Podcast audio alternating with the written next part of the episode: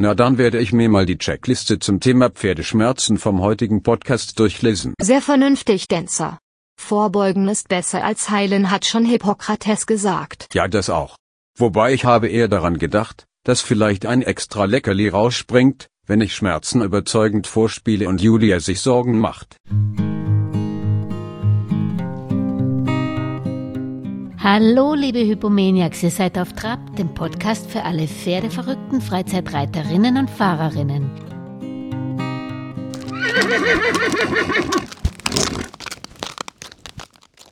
Keine auf Trabhörerin, da bin ich mir sicher, quält ihr Tier zum Scherz. Nur wie kann ich erkennen, ob ich mein Pferd beim Reiten Schmerz zufüge? Dafür darf ich wieder einmal Tierphysiotherapeut Paul Altmann bei Auf Trab begrüßen, der uns eine Checkliste für die Schmerzerkennung beim Reiten mitgebracht hat.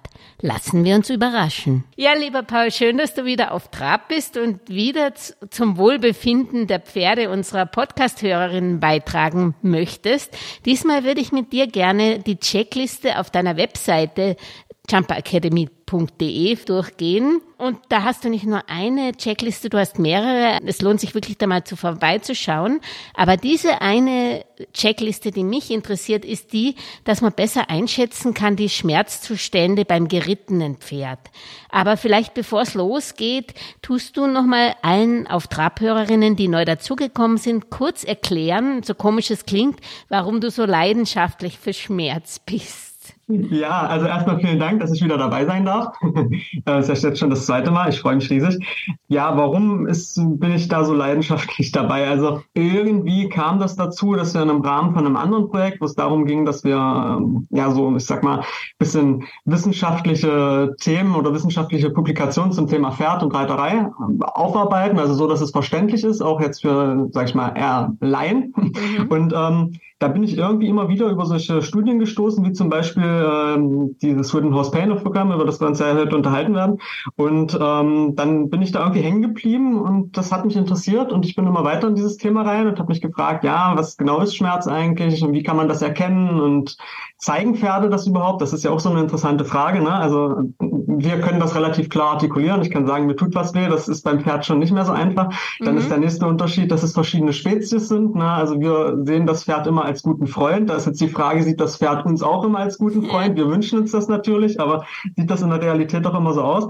Und dann ging das immer tiefer rein und ist dann im Endeffekt irgendwann in diesen wirklich, doch ich glaube, ich kann sagen, recht umfangreichen Online-Kurs und äh, ja, diesen anderen Angeboten, also Vorträgen und was wir alles machen, ähm, ja, ge geendet, sage ich mal, oder gemündet, zumindest geendet hoffentlich noch nicht. Und ja, so bin ich da hingekommen. Und ich glaube, es ist ein wichtiges Thema, weil es ja auch tierschutzrelevant ist, total. Und Mhm. Generell, also ich glaube, von jedem Reiter ist ja das Ziel, dass das Tier, dass es dem Tier möglichst gut geht und es möglichst wenig Schmerzen hat. Mhm. Apropos Tierschutzrelevant, wenn ich dann immer an die FIACA in Wien denke und die großen Diskussionen oder auch bei Freunden, die keine Pferde haben, wenn man reitet, ähm, kann man eigentlich von der Tierschutzseite äh, guten Gewissens reiten, wenn das Pferd äh, solche Schmerzen hat beim Reiten? Oder glaubst du, provokant gesagt, gesagt, dass man auch reiten kann, ohne dem Pferd Schmerz zuzufügen? Also ich glaube, dass das eine riesen ein Riesenthema ist und eine sehr schwierige Frage. Also ich bin ja selber jetzt auch nicht unbedingt, ich bin ja kein Tierschützer, ne? also jemand, die sich wirklich damit extremst auseinandersetzen und viel aktiver sind, als wir das natürlich sind in diesem Bereich, die werden da nochmal ganz anders darauf antworten können wahrscheinlich. Ich bin in erster Linie ein Pferdetrainer und verdiene ja mein Geld damit, dass wir Pferde reitbar machen. So, ne? Ich glaube aber schon, dass es in jedem Fall eine Einschränkung ist oder eine, sagen wir mal, vielleicht eine Belastung. Ich will das jetzt gar nicht positiv oder negativ werten, aber es macht etwas mit dem Pferd. Ne? Also das Pferd ist ja nun mal erstmal per se nicht dafür gemacht, dass wir uns da drauf schwingen.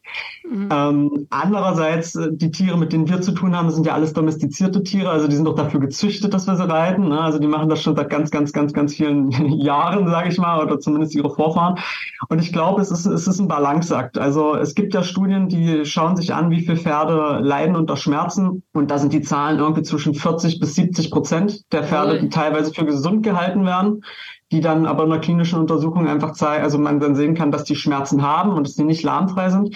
Und die Zahl ist immens hoch. Und ich glaube, wenn man sich so Pferde anguckt, wenn man auf die, in die Reitvereine geht, wenn man sich anguckt, was teilweise beim Händler steht oder so, glaube ich, dass ganz, ganz, ganz viele Tiere da wirklich drunter leiden, weil wirklich viel Mist gemacht wird, weil, glaube ich, viele Sachen äh, ja, übermittelt werden, die einfach nicht mehr zeitgemäß sind, sich da viele Sachen halten. Ich glaube auf der anderen Seite auch, dass es äh, trotzdem ganz viele Sachen gibt, die gut sind, die gymnastizierend wirken, die ähm, ja teilweise auch gesund sind. Ich kenne auch viele Pferde, die haben total Bock zu arbeiten, also die haben total Lust darauf. Man merkt das, die wollen das. Ich glaube, es gibt beide Seiten, aber ich glaube, man muss halt wissen, dass man halt dieses Tier nimmt und man steckt das, egal wie groß die Koppel ist, in einen abgezäunten Bereich und äh, zerrt das, wenn man selber es für richtig hält aus seiner Umgebung raus und setzt sich drauf. Ne? Und ich glaube, es gibt Pferde, die kommen da gut mit klar. Und ich glaube, es gibt Pferde, die kommen da überhaupt nicht mit klar. Und ich glaube, es gibt auch Fälle, die kamen da mal super mit klar und dann ist irgendwas passiert und dann gibt es ein Riesenproblem. So. Also mhm. ich glaube, die Bandbreite ist riesengroß. Man muss sich, glaube ich, bewusst sein, dass das, dass wir das Tier wirklich nutzen, ne? dass es ein Nutztier ist, so mhm. und dass das dafür nicht gemacht worden ist ursprünglich. Also ich glaube, das ist schon schon wichtig. Ähm. Mhm.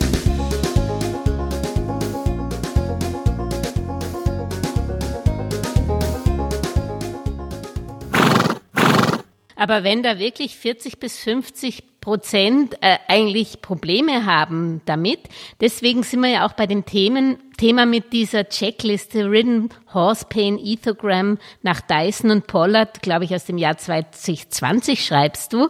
Was mhm. hat es denn damit auf sich? Weil es geht praktisch jetzt darum, dass man auch den Schmerz erkennt und dann auch aufhört natürlich.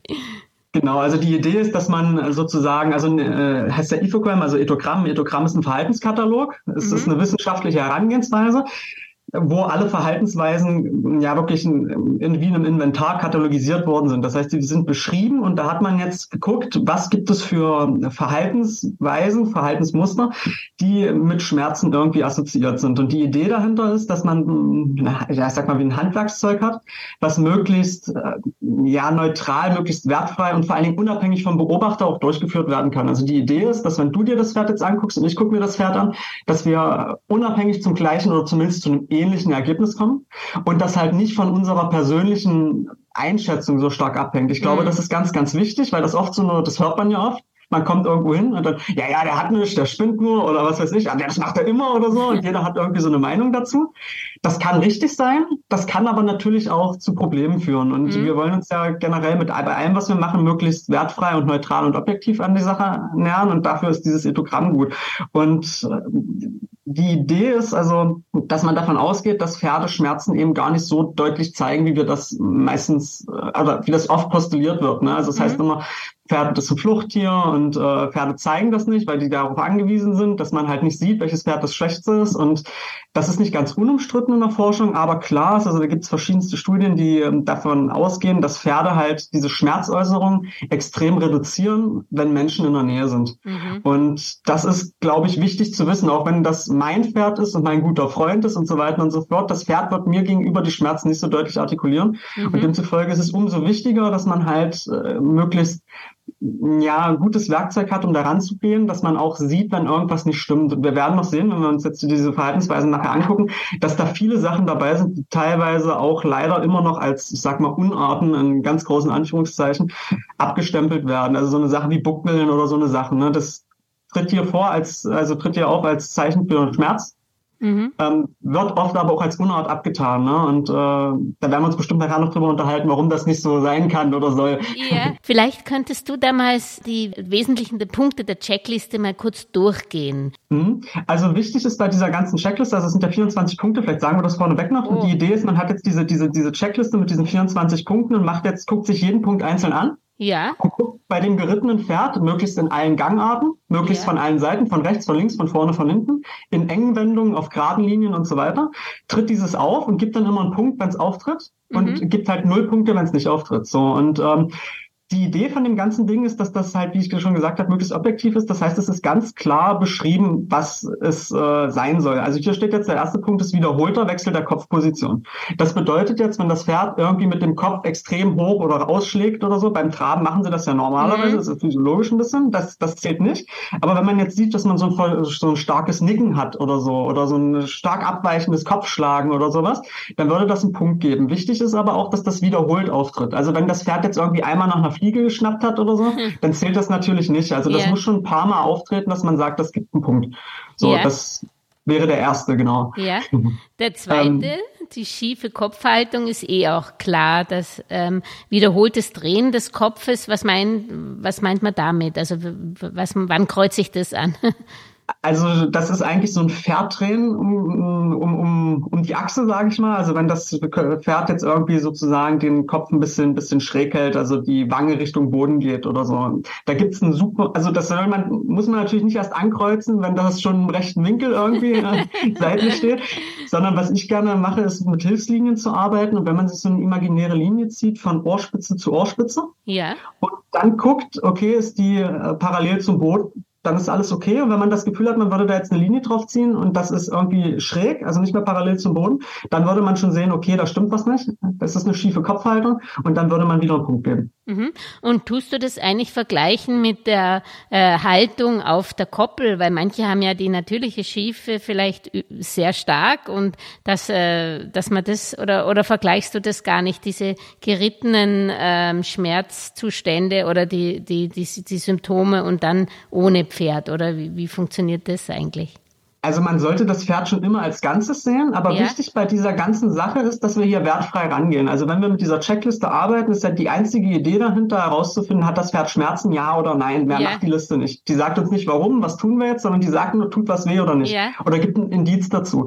Und das heißt, wir müssen möglichst wertfrei an die Sache rangehen. Das heißt, wenn ich das mache und vielleicht schon eine Idee habe, keine Ahnung, das Pferd hat das und das Problem, es ist ein Trainingsdefizit, es hat irgendwas Schlimmes erlebt oder so, muss ich versuchen, das alles auszublenden und mich wirklich nur rein objektiv und das auch ganz wichtig, für jeden dieser Punkte einzeln zu beurteilen. Ne? Also nicht zu sagen, okay, die Ohren und so, das sieht schon alles komisch aus. Mhm. Und mich dann hinreißen zu lassen, überall so schnell Punkte zu geben, sondern alles einzeln zu beurteilen das ist für die Checkliste wichtig, für das Training und für das oder für die Therapie und und und ist es natürlich wichtig, dass man das Pferd immer gesamt anguckt. Ja, ne? aber darum geht's uns ja diesmal nicht. Oder genau. uns geht's ja nur darum, dass man auch das wirklich erkennt und richtig dann die Punkte vergibt, weil ähm, das heißt, das war auch ein wichtiger Punkt, was du gesagt hast, man muss soll mal ganz ausklammern, was das Pferd hat und das das das tut dann nicht zur Sache, sondern wirklich nur das objektive Bild dass man, wenn man sich wahrscheinlich am besten mal aufnimmt, klar, es kann jemand anders das auch beurteilen, aber wahrscheinlich Sinn macht es, dass man sich selber mal aufnimmt beim Reiten und dann das im Nachhinein in der Zeitlupe ähm, untersucht oder, oder analysiert, oder? Genau, also es macht sowieso, das empfehle ich auch immer eigentlich jedem meiner Kunden, wird das schon mal, jeder von meinen Kunden wird das schon mal gehört haben, dass ich irgendwie gesagt habe, stell dir eine Kamera an und film dich. Yeah. Also ähm, das, das hilft extrem viel, wenn man einfach selber mal sieht, was man macht. Äh, ich glaube natürlich, wenn man jetzt ein Pferd hat, was krückenlahm geht, so, wo man schon sieht, oder man sieht, yeah. man kommt mit dem Sattel und das Pferd fängt an zu steigen und zu schnappen und zu beißen, dann braucht man das natürlich nicht machen, yeah, yeah. weil dann ist es relativ eindeutig so. Ne? Aber ansonsten, wie gesagt, wirklich wichtig, dass man äh, da wertfrei rangeht und wie du sagst, alles eben erstmal beiseite lässt, was man so meint zu denken. Mhm.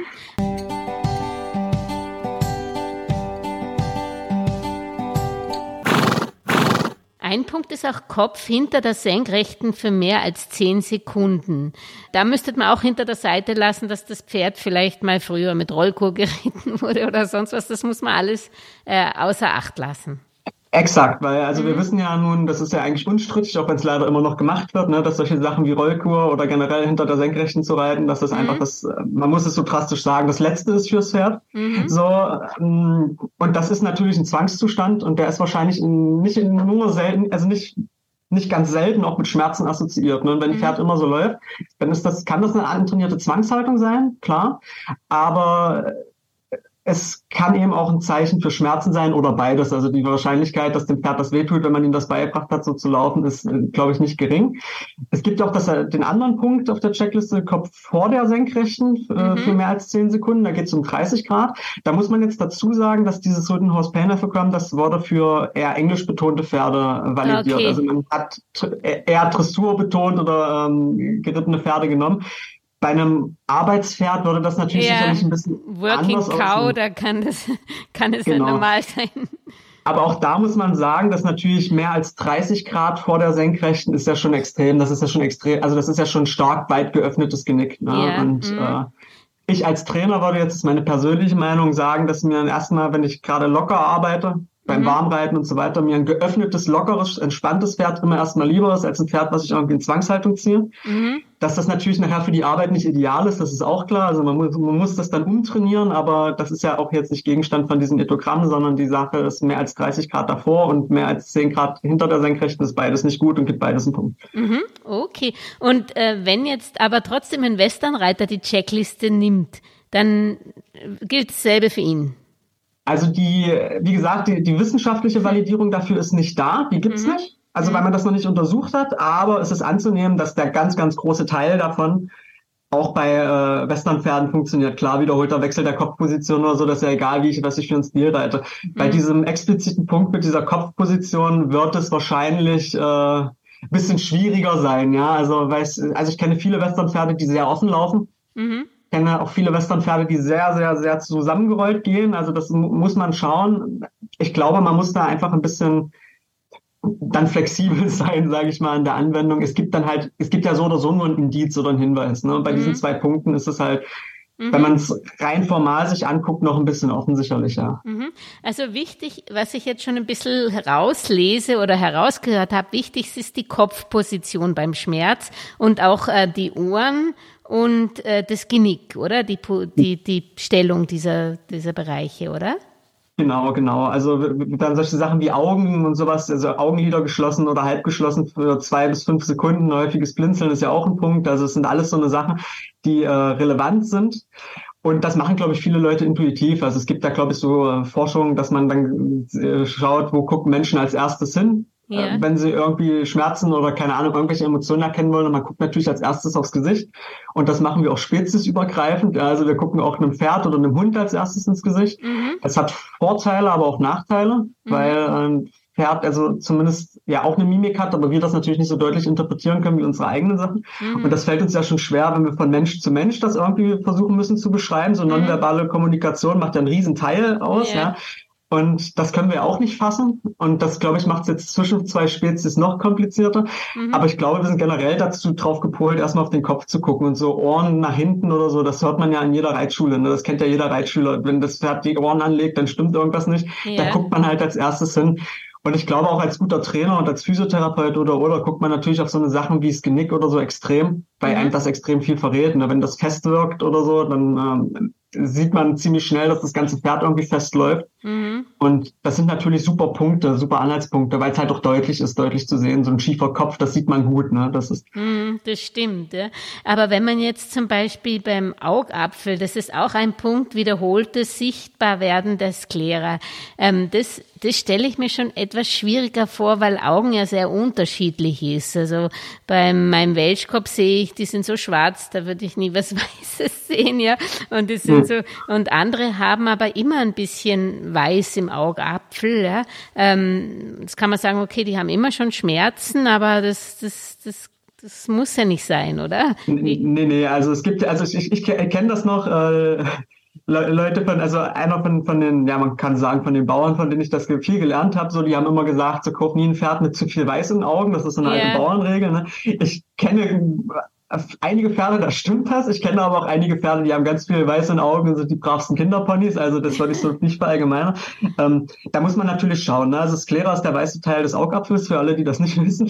So, ähm, mhm. was, also wenn du jetzt ein Pferd hast, was ein braunes Auge hat, ein komplett braunes Auge, ist es natürlich sehr schön und deutlich sichtbar, wenn die Augen auf einmal so weit aufgerissen sind, dass man dann den weißen Teil des Augapfels yeah. sieht. Oder teilweise verdrehen die sich ja auch so stark, dass man das dann sieht vor mhm. Schmerz. Mhm.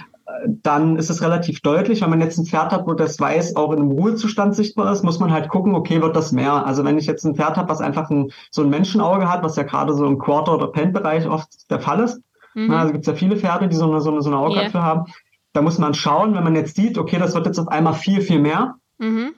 dann würde das einen Punkt geben. So, aber ich bepunkte das natürlich nicht, wenn das Pferd schon im Ruhezustand so aussieht. Dann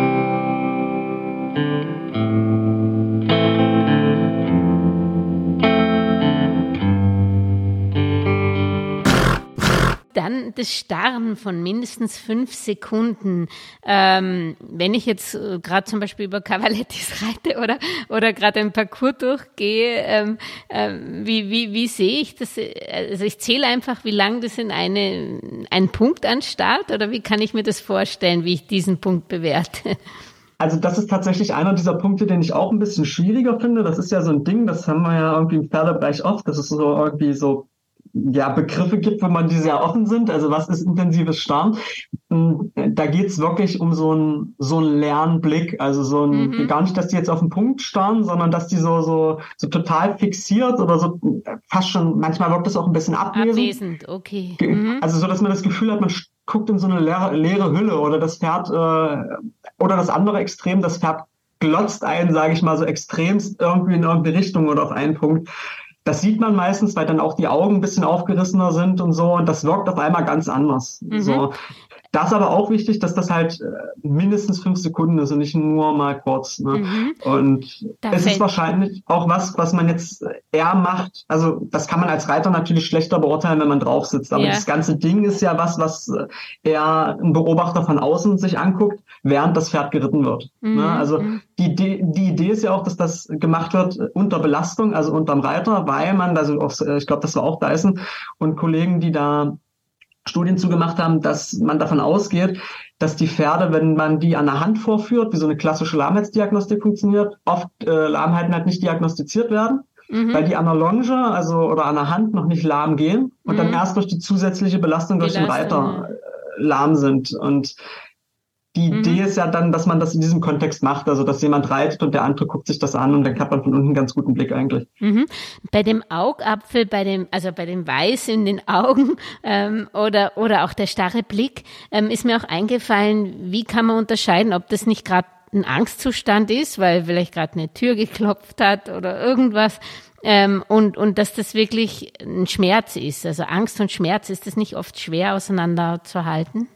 Das generell oft, ja, ist es. Ich glaube, dass das oft wahrscheinlich auch zusammenhängt. Mhm. Also sehr nervöse Pferde, das ist jetzt nichts, was ich jetzt auf irgendeiner Studie stützen könnte, aber das ist was, was ich einfach aus meiner praktischen Erfahrung oft sehe, dass das oft Pferde sind, die irgendwie ein körperliches Problem haben. Manchmal sieht man das gar nicht. Mhm. Also gerade so Pferde, die zum Losstürmen neigen, sind oft Tiere, die haben es irgendwie im hinteren Teil des Rückens oder so. Ich habe eine Kollegin, eine wirklich fabelhafte Osteopathin, die hat mir zu mir gesagt, weißt du, das Pferd unterscheidet dich, ob du mit einer Schippe hinten drauf haust oder ob es jetzt der Lendenwirbel ist, der zieht. Das merkt irgendwas tut fürchterlich weh auf einmal. Also das mhm. kennt man ja auch, eine kleine Bewegung, es zieht und das Pferd reagiert erstmal mit und mhm. rennt los. So, mhm. ne? Und äh, ich glaube, das ist oft nah beieinander. Okay. Man muss jetzt natürlich schauen, deshalb steht ja hier auch für mindestens fünf Sekunden. Ne? Wenn ich jetzt natürlich irgendwie, keine Ahnung, jemand vorbeifährt, lässt einen Motor aufheulen oder so und das Pferd hat auf einmal einen total komischen Blick, muss ich das jetzt vielleicht nicht unbedingt bepunkten. Wenn das allerdings in einer recht ruhigen oder gewohnten Umgebung läuft und das passiert sowas, wäre das ein Punkt. Also da muss man dann, glaube ich, einfach ein bisschen flexibel sein und gucken, wie die Situation aussieht. Mhm. Aber man darf natürlich auch nicht sagen, ach naja, jetzt hat hier eine Stalltür geknallt, ah, jetzt war hier irgendwie ein Reitkind, ah, ne, dass man sich so alles irgendwie dann schön redet, das wäre auch nicht gut. Ja, genau. dann, dann sind wir bei auch einem interessanten Körperteil im Maul. Da sieht man ja auch sehr viel und da kann man auch viel verwechseln. Ich denke mir immer, wenn man manche sagen, oh, mein Pferd kaut so schön, es schäumt so sehr, aber, hm. aber in Wirklichkeit ist irgendwo das Gebiss da oben in den, in den, in den Lefzen. Also ähm, da ist auch interessant, dass ein Punkt wiederholt, das Öffnen des Mauls für, für mindestens zehn Sekunden. Die Zähne müssen getrennt sein. Wie kann man das wirklich von was anderem unterscheiden? Also das Schöne bei dem Punkt ist, dass der wirklich extrem extremst äh, gut ausformuliert ist. Ne? Also erstmal muss das wiederholt auftreten. Also es muss mehrmals für mindestens zehn Sekunden das Maul aufgehabt haben. Mhm. Zehn Sekunden ist schon eine lange Zeit. Also das ist schon recht deutlich. Und Zähne müssen getrennt sein, heißt, man kann wirklich einmal durchgucken, so ungefähr. Ne? Okay. Das ist, also es ist schon ziemlich, ziemlich, ziemlich deutlich. Passiert leider auch recht häufig. Also gerade bei Pferden, die mit einer sehr harten Hand geritten werden oder so, sieht man das leider mhm. ziemlich, ziemlich häufig. Maul ist, glaube ich, generell was, wo man viel sehen kann. Auch so, also wie du schon sagst, ich kenne das noch so, das ist eigentlich so ein Märchen, was sich irgendwie hält. Ja, wenn der ab, wenn der viel schäumt oder so, dann ist der sehr entspannt. Das ist totaler Schwachsinn. Das ist einfach physiolo also physiologisch, wenn man das Pferd zu eng reitet, drückt das auf die ähm, Speicheldrüsen und das produziert mehr Speichel. Das gleiche, wenn ich mir auf die Backe beiße, mhm. fängt nach einer Weile, also wenn ich da so leichten Druck drauf gebe, fängt das an, fängt mein Mund an, mehr Speichel zu produzieren. Und irgendwann wird es schäumen vor meinem Mund. Also das ist nicht kein Zeichen von gut. Das ist einfach äh, ein rein physiologischer Prozess mhm. und bedeutet in vielen Fällen eher, dass man zu eng oder zu hart geritten ist mit der Hand. Ja. Mhm. Ähm, aber jetzt ja auch nicht Gegenstand von dem, von dem Etogramm. Aber wie gesagt, wiederholt für mindestens zehn Sekunden und die Zähne müssen auseinander sein, ist, glaube ich, recht. Mhm. Okay, und das Gebiss wiederholt zu einer Seite durch das Maul gezogen, dann, dann stimmt doch was mit dem Gebiss nicht, oder kann das einen anderen Grund haben? Ja, oder mit dem Reiter nicht, das kann auch sein. Ah, okay. Oder es wird halt so, so durch, durch, durchs Maul gekaut, das sieht man auch manchmal, ne? also dass sie das so, so, so wirklich von rechts nach links mit der Zunge durch die Gegend schieben oder mit dem Unterkiefer versuchen, das äh, Gebiss in die Richtung zu, zu, zu ziehen auch da, wenn man sieht, dass das mehrmals durch, durch, das, durch die Maulspalte rutscht, rechts, links, würde das wieder einen Punkt geben. Oder mhm. mehrmals rechts oder so. Also wenn es durch die mhm. Gegend rutscht, dann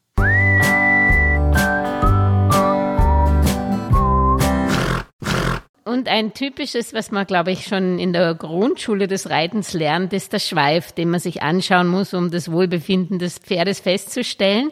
Äh, der sollte praktisch nicht eingeklemmt sein. Ähm, das ist das ist und nicht, nicht eben auch schräg gehalten sein. Ähm, da muss man halt auch wieder die Situation sehen, ob ist das Pferd vielleicht auch gerade rossig oder und mhm. klemmt es deswegen an oder ist es ein Hengst, der eine Stute riecht oder was immer. Also da muss man halt schon auch die, die, das Feingefühl haben, um das festzustellen, dass das wirklich Schweifschlagen ist. Oder ist das, ist, ist das immer ein, ein Hinweis auf Schmerz?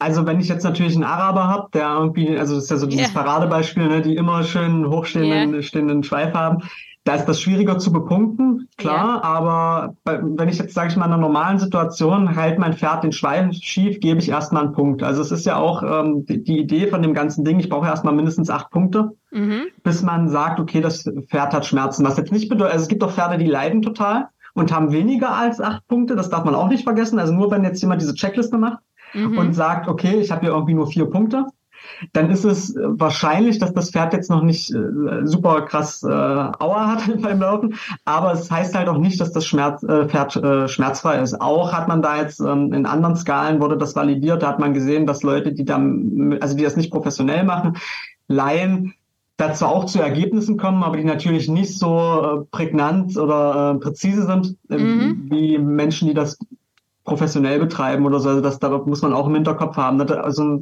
dieses auszuwerten, da braucht man noch Übung, weil man das erstmal alles sehen muss, ne? so ein Pferdekörper mhm. von vorne nach hinten zu betrachten. Yeah. Aber prinzipiell würde man es bepunkten, wenn es halt, wenn dann nicht gerade läuft, sondern es irgendwie mhm. den Schweif schief hält. Mhm. Also die Idee ist ja auch da, wie gesagt, wirklich nicht zu sagen, naja, ich schätze das jetzt mal so ein, dass das jetzt irgendwas anderes ist. Ja. Und dann gebe ich keinen Punkt, sondern ne, man sagt, okay, ich sehe, ich habe ein Verhaltensmuster, das sehe ich, also gibt es einen Punkt. Die Frage, warum das ist, ist für mich erstmal irrelevant, wenn ich diese, diese, diese, diese Liste durcharbeite. machst, gell? Okay, dann die Gangart, das, da will man auch mal viel erkennen.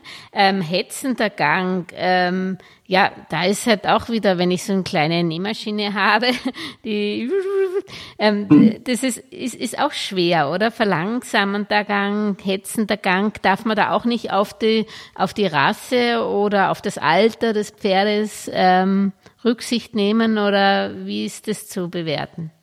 Also es ist auch sicherlich schwieriger schon zu sehen, also braucht man auch mehr Erfahrung, glaube ich, mhm. aber man sieht ja, wenn ein Pferd in seiner Größe, also ein Shetland Pony wird natürlich erstmal anders laufen als ein kalter Schlag oder ein Vollblut, das ist klar. Aber man sieht ja da, ob der Gang irgendwie unrund ist, ob der irgendwie mhm. verlangsamt ist eben. Also ob man das Gefühl hat, irgendwie wirkt das schleifend, gestaucht, sonst was, oder ob man das Gefühl hat, es wirkt sehr gehetzt, also sehr stark sich oder so. Ne? Mhm. Und ich glaube, wenn ich da jetzt so drüber nachdenke und so an die Ponys denke, die haben wenig mit Shetland-Ponys zu tun. Also es sind die meisten Leute, die Pferde werden ja immer größer so gefühlt. Ne? Mhm. Aber ich glaube, man tut diesen kleinen Pferden oft Unrecht, weil die laufen wie so eine Nähmaschine. Aber wenn man sich dann mal den Rest von diesem Bild jetzt anguckt oder vorstellt, oft mhm. ist der Kopf extrem weit oben, der Rücken ist extrem durchgedrückt. Also die laufen echt oft ziemlich schlecht, weil man da halt, was macht man mit denen? Also da setzt man Kinder drauf mhm. und dann laufen die im Kreis und dann, ja, ja, wird schon, ach, ist so süß und äh, streiche, streicheln so, ne? Also es wird halt schwer, so ein Pferd wirklich gymnastizieren zu reiten oder sowas, weil die meisten Leute, Menschen, die auf diesen Pferden sitzen, zwar noch nichts wiegen, mhm. so, aber der Großteil wahrscheinlich auch noch nicht äh, an dem reiterlichen Punkt ist, da jetzt wirklich mehr zu machen, als erstmal ein Gefühl für das Pferd zu kriegen. Und ich glaube, da gibt es bestimmt viele, viele, viele Ponys, wenn man eine interessante Fragestellung, die yeah. wirklich extrem unter Schmerzen oder Rückenschmerzen leiden und dadurch so einen komisch hoppligen Gang haben. Ja? Also wenn man sich mhm schöne, schöne, was sind kleinere, kleinere Ponys, irgendwelche Welschmixes oder so anguckt, ne, die wirklich gut ausgebildet sind oder so, die haben ja auch keinen stechenden Gang, die laufen ja auch schön. So, ja, ne? ja. Und Shetland Ponys sind oft viel zu fett, das ist ja auch so ein Ding, ne, also die sind oft völlig überfressen, ja, ja, der Kleine, der ist so, so niedlich, das Wollknäuel und und und, ja. ne. Schön ist das für das Pferd überhaupt nicht.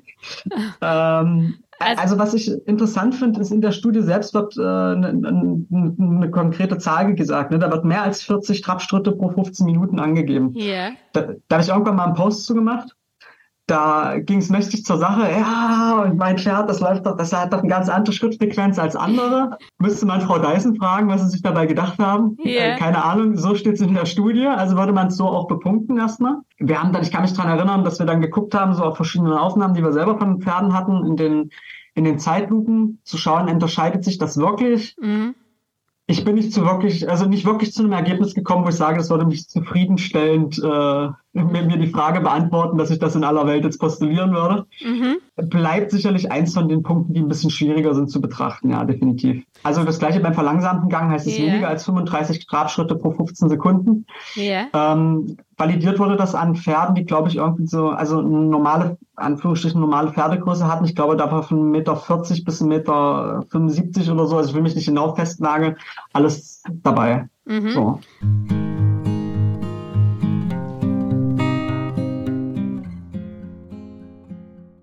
Hinterhand folgt nicht der Spur der Vorhand. Das ist ja vielleicht sogar für den Laien einfach zu sehen, wenn man sich die, die Spuren des Pferdes anschaut, wenn das, wenn der Boden nicht zu tief ist und man das sieht irgendwie.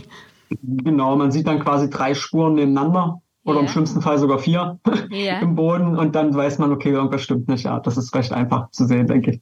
Ja, dann haben wir noch wiederholte Handwechsel im Galopp, galoppiert auf falscher Hand.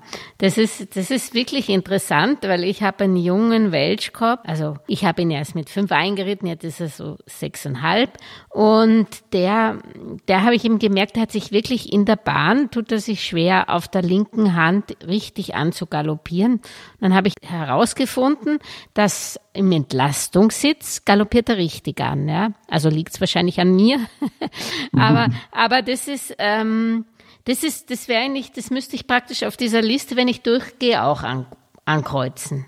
Definitiv. Das finde ich einer von den für mich zumindest sehr spannenden Punkten, weil das ja oft so ein Ding ist, wo man jetzt entweder ein Trainingsdefizit vermutet oder was man leider halt auch häufig erlebt, dieses, da, da da, da kriege ich schon Puls, wenn ich dran denke, dieses, naja, der verarscht dich nur und äh, müsst ihr mir jetzt mal sagen, was Sache ist. Mhm. Ne? Also diese Idee, dass das Pferd weiß, wenn ich jetzt auf der falschen Hand angaloppiere, dann bringe ich den da oben auf die Palme, weil der mir heute auf den Sender geht. Ne? Das ist schon sehr weit hergeholt. Also das ist yeah. völliger Schwachsinn natürlich. Es sagt mir, es sagt mir viel aus. Jetzt äh, muss ich natürlich gucken, also ich bepunkte das, ne? wenn das Pferd jetzt irgendwie falsch anspringt, äh, ähm, dann oder spontan Gangwechsel macht, immer wieder ausgeht, dann gibt das einen Punkt im Rahmen dieser Checkliste. Mhm. Auch wenn ich ein Pferd habe, das eher eben, ja, ich weiß nicht, zum Beispiel, ich wenn, kann ich mir bei Schulpferden vorstellen, wenn die nicht die richtigen Hilfen geben, dann, dann falle ich halt aus. Ja, das ist, das ist dann was anderes, oder? Ja, aber ähm, ich sollte ja im besten Fall so eine, so, so eine Bewertung auch mit jemandem machen, der sein Pferd schon halbwegs reiten kann. Ja. Ne? Also das das, stimmt, das, das, das sollte man schon voraussetzen. Und dann auch da, es gibt einen Punkt. Es ist, man kann nicht sagen, nee, ja, ja, nee, nee, nee, nee, nee, das ist jetzt, weil der nicht richtig die Hilfe gegeben hat oder weil der sich nicht durchgesetzt hat. Das ist ja mein anderes Lieblingswort, ja. Ähm, dann kann ich das nicht einfach auslassen. Ich muss das trotzdem bepunkten. Natürlich kann ich mich nachher fragen, woran liegt denn das? Und gerade bei jungen Pferden oder bei eher unzureichend ausgebildeten Pferden oder so hat man das sicherlich oft, dass das auch, also gerade wenn das Pferd auf der falschen Hand angaloppiert, dass es äh, vielleicht ein Trainingsdefizit ist. Mhm. Aber wo ich extremst hellhörig werden würde, ist, wenn das am Dienstag funktioniert, am Mittwoch funktioniert das. Und dann gibt es mal einen Tag Ruhe oder das Pferd steht auf der Koppel oder ich habe irgendwas gemacht, was weiß ich dann was, oder es funktioniert von jetzt auf gleich am nächsten Tag nicht mehr. Mhm. Dann würde ich mir denken, was ist denn jetzt los, wenn das Pferd das einmal kannt, äh, konnte Mhm. und jetzt auf einmal nicht mehr. Mhm. Für, für, die, für, die, für die Liste ist es völlig egal. Aber für mich als Trainer oder als Reiter ist es natürlich dann interessant, warum funktioniert es heute auf einmal nicht? Mhm. Gebe ich vielleicht eine falsche Hilfe? Sitze ich blöd? Oder tut heute irgendwas weh? Hat sich verrenkt auf der Koppel oder oder? Mhm. Muss ja auch nicht immer sonst was sein. ne? Also man denkt ja immer gleich an sonst was, an, äh, keine Ahnung, äh, Horrordiagnosen, Kissing Spines und bla und blub, sondern es kann ja auch irgendwie mal sein, dass das Pferd sich einfach mal vertreten hat, Mhm. einfach mal verspannt ist, ne, dass es einen Zug gekriegt hat oder oder. Das sind ja auch alles durchaus äh, Optionen. Mhm. Also Stolpern kommt dann auch noch vor, mehr als einmal Stolpern, beidseitiges Zehenschleifen hinten. Ja, das, das hat man auch gerne. Man sagt dann zwar, ah, hat sich gerade nicht aufgepasst oder so, aber das ist immer, immer auch ein Punkt, den man ankreuzen muss, auch wenn man vielleicht sagt, okay, man, man, der ist halt nur dahin gelatscht, das gibt's nicht. Nee, das gibt's nicht, definitiv nicht. Also das wird immer angekreuzt. Pferde, klar stolpert ein Pferd mal, aber das ist eigentlich ne, nicht die Idee dahinter, dass ein Pferd jetzt äh, permanent irgendwie irgendwie nur am Rumstolpern ist. Wichtig ist ja auch, dass, also wiederholtes beidseitiges Zehenschleifen hinten, also wiederholt. Also das darf nicht nur einmal vorkommen, Ja. sondern das muss auch mehrmals vorkommen. Sieht man im schlimmsten Fall oft schon daran, dass die Zehe dann wirklich vorne richtig abgescheuert ist, wenn man Leute hat, die jetzt viel im Gelände auf festerem Untergrund oder so reiten. Auf dem Reitplatz meistens nicht Mhm. so, aber dann sieht man dann, dass die Zehe recht flach ist, dann ist es schon meistens recht krass. Hm, okay, da würde ich mit den Hufschmied reden sozusagen und sich das anschauen lassen. Genau. Ja. Dann Richtungsänderung, also das ist ja eine krasse Geschichte, das kommt wahrscheinlich nicht so oft vor, gegen die Anweisungen des Reiters erschrecken. Es ist ein interessanter Punkt. Also ich sehe sowas, also ich finde, man sieht sowas öfters, gerade auch bei Schulpferden oder so. Aha. Und da heißt es ja dann oft, okay, ja, der weiß vielleicht noch nicht so richtig, was er macht, es war undeutlich oder oder. Ich denke, dass Schulpferde oft auch die gebeutelsten von allen Tieren sind. Also das Ja. muss man auch sagen. Ich kenne einige Reitbetriebe, die haben Top-Schulpferde, also da die wirklich, die sind besser als einige Pferde, die ich kenne, die in privater Hand stehen, aber oft haben die einen ziemlich harten Job so. Ne? Mhm. Also ist so ein Ding, weil man das immer, also so Richtungsänderungen erschrecken, vor allem gegen die Anweisung des Reiters. Ne? Das ist halt auch so ähm, Hm. ja, eine krasse Formulierung. Das äh, setzt ja immer oder impliziert so eine, so eine, so eine, so eine Unwilligkeit, ne? Also so ein, so ein, so ein, so ein, so ein Widersetzen. Mhm. Und ich glaube, da neigt man oft zu in der Reiterei, das dann irgendwie, ich sag mal, persönlich zu nehmen und zu sagen, naja, das muss ich ja aber mal sagen, das geht so nicht. Und neigt- macht man ziemlich oft eine ziemlich klare Ansage. Mhm. Sicherlich muss man das so drastisch sagen, dass man ein Pferd, gerade junge Pferde oder Pferde mit unzureichender Ausbildung, dass man da auch sagen muss, wo es lang geht. Das ist auch äh, Mhm. völlig klar.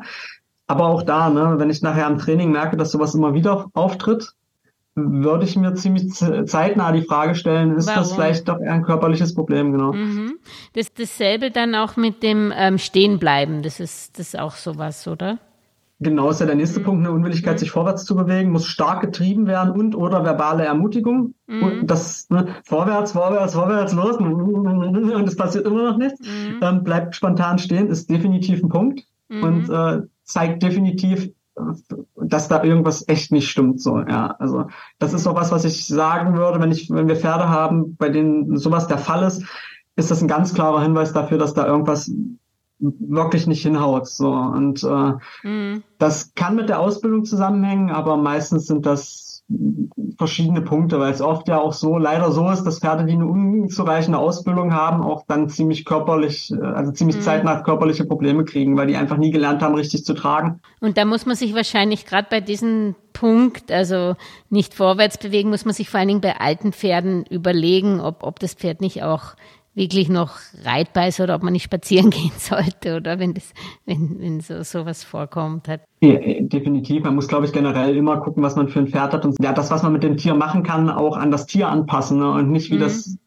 manchmal auch immer so der Fall ist, das an seine Vorstellungen anzupassen. Ne? Also nur wenn ich jetzt bei Facebook irgendwas sehe, was ich total toll finde, was total tolle Übung ist, heißt das nicht, dass das für mein Pferd auch funktioniert. Mhm. Und da spreche ich wirklich aus Erfahrung. Wie oft habe ich das gehabt, dass ich irgendwie was bei Kollegen oder sonst wo oder gelesen oder gesehen habe und dachte, boah, was für eine tolle Übung. Mhm. Und dann macht man das und es funktioniert einfach überhaupt nicht mit dem Pferd. Ne? Und mhm. anfangs war das immer so, ah, warum klappt das dann nicht? Und dann übt man und übt man. Und jetzt denke ich mir, so ganz oft, äh, manchmal liegt es daran, dass ich es selber nicht umsetzen kann. Mhm. Manchmal liegt es aber auch wirklich daran, dass es die völlig falsche Übung für mein Pferd ist. Das ist ein guter Ansatz, den man sich merken sollte. Ja. ich meine, wenn Steigen und Buckeln brauchen wir, glaube ich, nicht mehr weiter eingehen. Das ist eh klar, dass da das Pferd nicht das aus Lust und Laune macht. Ja. Ähm, ja. Wer jetzt denkt, hu, das habe ich mir aber jetzt alles nicht gemerkt, der braucht keinen Schrecken kriegen, weil du hast ja eine schöne Checklist auf Jumper academy.de, wo man das nachlesen kann. Ähm, vielleicht kann man dann nochmal den Podcast nachhören, wie wir praktisch über die einzelnen Punkte, wie wir die ankreuzen würden. Und kurzum, daraus entsteht dann eine Gesamtnote, die ermittelt wird.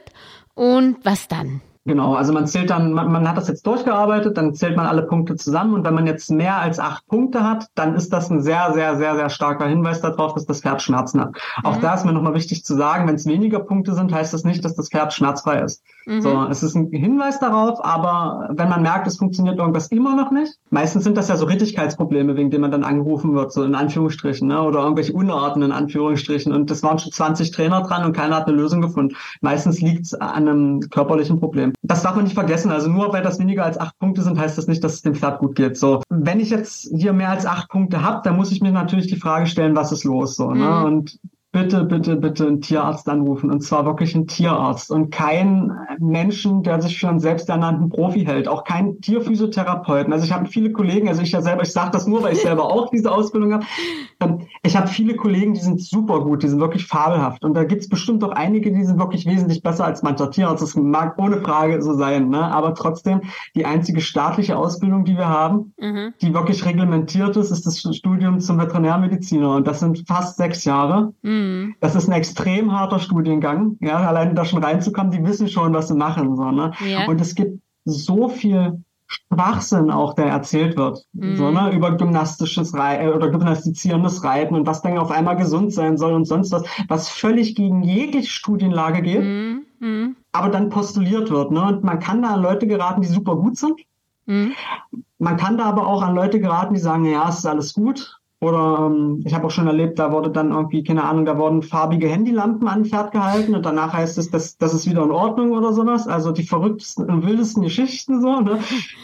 Als erstes den Tierarzt fragen und wenn das ein guter Tierarzt ist, man einen guten Therapeuten hat, arbeiten die im besten Fall, das ist der Idealfall, ja so wie in der Humanmedizin auch zusammen. Also in der Humanmedizin gehe ich als erstes zu meinem äh, Hausarzt der überweist mich weiter und dann kriege ich die Überweisung zum Physiotherapeuten. Da stellt der Physiotherapeut nicht die Diagnose. Ne? Mhm. Und bitte, bitte, bitte erst den Tierarzt anrufen, bevor man irgendwie was anderes macht. Und wenn der sagt, ich weiß es nicht, ist ein orthopädisches Problem oder oder, dann sucht man sich einen guten Therapeuten, mhm. hört sich um und äh, fragt, wer, wer, wer ist denn da gut. Es gibt so viele Schulen, viele sind richtig klasse. Es gibt da auch, äh, wie überall, es gibt gute und nicht so gute Leute. Da muss man sich ein bisschen informieren. Mhm und sich dann Hilfe suchen. Und äh, das oft sind solche Sachen wie das Equipment passt nicht. Oder man, oft muss man auch selber noch mal irgendwie auf einem anderen Pferd mal noch die ein oder andere Übung absolvieren. Mhm. Einige sind auch Reitfehler, falsche mhm. Übungen, Hilfszüge, so, solche Sachen, ne? Also mhm. falsche, falsche Techniken oder sowas, das sind, kann alles eine Rolle spielen. Oder halt äh, Pferd gekauft, was halt äh, irreversiblen Schaden hat, das kann auch sein. Ne? Also man muss dann gucken, was die Ursache ist. Mhm. Also wie gesagt, einen hast du noch vergessen, den man auch nicht kontaktieren sollte, das ist den Dr. Google. Und also ich, ich, erlebe in letzter Zeit, das muss, das, das muss ich loswerden. Ja. Etwas, das, das schockiert mich immer wieder. Ich bin vor allem, also ich bin bei Facebook oder so ja gar nicht so aktiv, aber ich bin in, ähm, in einigen von diesen Pferdegruppen, weil man mhm. immer mal so sieht, wenn woanders irgendwo ein Turnier ist oder so, dann kann man da mal hinfahren oder manchmal braucht vielleicht auch jemand in der Nähe Hilfe und dann kann man mal sagen, hey, hier, ich bin Trainer, willst du nicht zu mir kommen? Mhm. Und ich mache da recht wenig, aber was ich immer mal wieder sehe, ist, da werden Röntgenbilder gepostet und dann fragen Leute, und neulich habe ich was, da habe ich, da, da, wirklich, da bin ich, da, da habe ich gedacht, ich fall vom Glauben ab, da hat jemand dieses Bild genommen und Röntgenbilder muss man ja aus mehreren äh, Ebenen immer sehen, weil es mhm. ein Summationsbild ist. Das heißt, ich muss von vorne, von der Seite, dann brauche ich die ganzen Daten, die dazustehen und so weiter. Also das ist nicht ohne Grund ein Studium. Und äh, dann hat jemand eines dieser Bilder genommen, hat das rot eingekreist, äh, eine Struktur und hat gesagt, das finde ich komisch. und die Leute sind da drauf eingegangen. Ich dachte, ach du Scheiße, was, ja. ist, was, ist, was ist das denn? Also, wenn der Tierarzt schon da war, ja. ja, dann kann ich mir vielleicht eine andere, eine Zweitmeinung holen, aber doch bitte von einem Tierarzt und nicht in einer Facebook-Gruppe. Ja, also das ist, das ist wichtig, wichtig, wichtig zu, und auch Röntgenbilder zu interpretieren. Das ist ein Job von einem Mediziner, also ja, okay. und nicht von äh, Laien bei Facebook. Und, und da möchte ich auch nochmal für dich Werbung machen. Also du behauptest ja auch nicht, dass du die Lösung zu diesen Schmerzpunkten hast. Du äh, stellst nur die Checkliste zur Verfügung und du bietest ja auch unterschiedliche, glaube ich, auch Online-Kurse an für Schmerzerkennen oder was bietest du da konkret an? Und äh, wie gesagt, man kann ja auch zu dieser Checkliste jetzt nicht äh, wirklich sagen, das ist das, das ist das, das wäre einfach unseriös. Dann nochmal der Appell, den Tierarzt kontaktieren und zwar den studierten Tierarzt. Genau. ähm, also wir bieten an online natürlich den, den, diesen, diesen, diesen Kurs, den findet man auf jumper-academy.de. Das sind über vier Stunden, wo es wirklich in so einer Art, ja, also verschiedene Videos gibt, vier, über vier Stunden Videomaterial, quasi wie so kleine Vorträge portioniert, das zwischen 15 und 30, 40 Minuten. Das kann man sich dann angucken, wann man, wie man Zeit hat, wie man möchte. Das geht ganz allgemein los mit so einer Frage, was eigentlich Wissenschaft ist und wie man zu solchen Erkenntnissen kommt und was unsere Wahrnehmung dafür eine Rolle spielt. Also wirklich ein bisschen allgemeiner und geht dann nachher rein in so eine Fragen wie, was ist ein Schmerz überhaupt? Mhm. Zeigen Pferde Schmerzen? Das äh, echt nicht so eine klare Antwort ist, wie man das manchmal vermutet. So, und dann besprechen wir solche Sachen wie eben das Wooden Horse Painter Programm. Also wie erkenne ich äh, Schmerzen beim Pferd im gerittenen Zustand oder auch am Gesicht mit der Horse Grimace Scale. Dann gibt's noch ein ähm, anderes riesiges Ethogramm, wo es darum geht, dass man Schmerzen bei Pferden in, in einer Box oder im Stall erkennt. Mhm. Sowas wird alles besprochen und ähm, das ist äh, online. Man kann sich da jederzeit anmelden. Der Kurs kostet gerade 35 Euro und kann äh, dann je nach Lust und Laune, wann man Zeit hat, überall auf allen Endgeräten sich das angucken. Und ansonsten bieten wir natürlich im Raum, äh, also ich selbst komme ja aus Dessau und im Raum so 120 Kilometer Umkreis, also vor allen Dingen Berlin, Leipzig, Halle in der Richtung, mhm. bieten wir dann natürlich auch Pferdetraining an. So. Mhm. Gut, Paul, dann sage ich danke und hoffe, dass du auch auf Trab bleibst. Ähm, ich glaube, die Sendung hat uns sehr viel mitgegeben, dass man nicht über den Schmerz rüberreitet, nicht über seinen eigenen Schmerz, sondern auch nicht über das des Pferdes, dass man das regelmäßig wahrscheinlich zu der Checkliste durchgeht, dass man das einfach so wie eine Vorsorgeuntersuchung fürs Pferd macht und immer wieder sich das anschaut, oder? Definitiv kann man das immer mal machen. Das empfiehlt sich ohne Frage. Also so, so, so ein Checkup sowieso. Es empfiehlt sich ja auch, wenn man einen guten Therapeuten hat, dass man den ein, zwei Mal im Jahr kommen lässt, einfach mal um alles anzugucken, genauso wie man das bei, einem, bei einer Zahnkontrolle oder so ja auch machen würde wenn ich jetzt merke, dass irgendwas äh, komisch ist, dass das Pferd irgendwie ein bisschen anders läuft, ich habe das Gefühl, es ist ein bisschen träger oder ein bisschen äh, aufgeregter als sonst irgendwas ist anders, würde ich sowas immer empfehlen, einfach mhm. mal hinzugucken. Und ja, lieber zu früh und lieber einmal zu oft als zu selten. Und dann ist es natürlich so, wenn ich das oft gemacht habe, ne, wenn ich oft so, so, so systematisch an die Sache rangehe, dann entwickle ich ja nochmal, das, das ist ja auch Blickschulung. Ja. Ne? Mhm. Also man muss im Hinterkopf haben, wenn man das das erste Mal macht, sieht man nicht alles, auch wenn man das vielleicht glaubt, aber man sieht ganz viel nicht. Mhm. So, und man wird besser, je öfter man das tut und üben, üben, üben. Mhm. Und man kann das ja in seinem Kopf dann immer wieder durchgehen, wenn man Pferde woanders sieht. Ne? Und das heißt dann aber bitte nicht, dass man dann losrennt und sagt, ey, der Pferd hat Schmerzen, ich hab's gesehen, so, wie kannst du das? sondern dass man einfach äh, seinen Blick trainiert, so und dass man das mit einbaut, ne? Und dann an die ganzen Sachen denkt, die wir hier besprochen haben, die in diesen Checklisten oder beziehungsweise in diesen Studien, das sind ja Studien, die jetzt hier als Checkliste zusammengefasst sind, ähm, aufgearbeitet werden, dass man das mit in sein Repertoire aufnimmt. Mhm. Wenn vielleicht, keine Ahnung, Leute damit zuhören, die Reitunterricht geben oder so, ist das wahrscheinlich auch eine coole Sache für einen Theorieunterricht oder solche Geschichten, dass man sowas einfach, dass das bekannter wird in der Reiterwelt, ne? Und mhm. dass man mehr auf, sich auf solche Sachen verlässt, als auf den geschulten Blick von mhm. äh, selbsternannten Professionellen, so, ne? oder auch professionellen Professionellen. Das ist schon, glaube ich, ganz vernünftig, wenn man systematisch an die Sache rangeht. Ja. Herzlichen Dank, Paul, und ich schicke ganz liebe Grüße von Wien nach Leipzig und ich bin mir sicher, wir hören uns zu weiteren Schmerzthemen und ich werde auch deine Seite nochmal in die Shownotes packen. Alles Gute. Dir auch. Vielen, vielen Dank.